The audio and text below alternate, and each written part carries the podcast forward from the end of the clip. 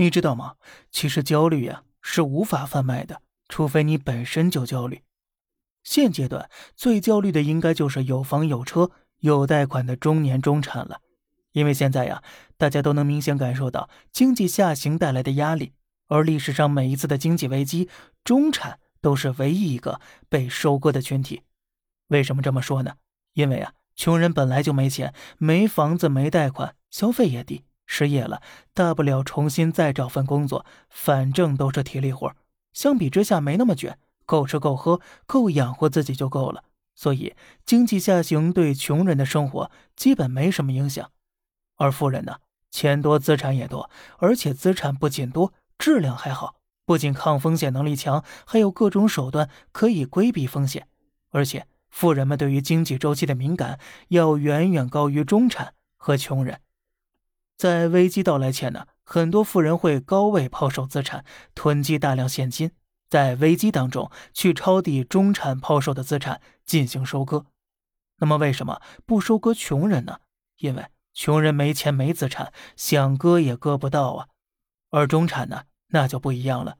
中产大多是有房有车，也都背着贷款，这就意味着他们手上的现金很少，家庭资产结构相当脆弱。每当遇到经济危机的时候，很容易因为企业破产或裁员而导致失业。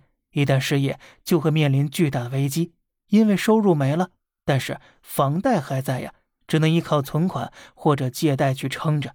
一旦撑不下去了，房子就会被收走、拍卖，直接被打落到底层了。哪怕这时候运气好，没有被裁员，也会面临劳动力上的被收割，因为经济萧条，就业机会减少。卷得飞起，你必须接受降薪，并且更加努力拼命，才能不被裁员，才能维持房贷、子女教育和老人赡养等等开销。而这呢，也是中产一直以来面临的困局了。中产虽然带个“产”字，但却并没有掌握生产资料，依靠的还是脑力和劳动时间来赚钱的。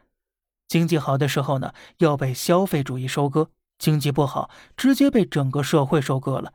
但这其实呢，也是经济周期的规律。历史上每次经济危机来临，都会让无数中产跌下底层。收割完之后呢，经济也就见底儿了。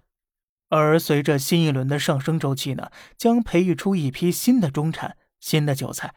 新一批中产的崛起呢，又将给整个社会带来新一轮的增长和飞跃。而这大概就是。中产的宿命了吧？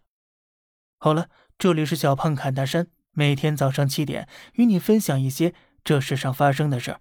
观点来自网络，咱们下期再见，拜拜。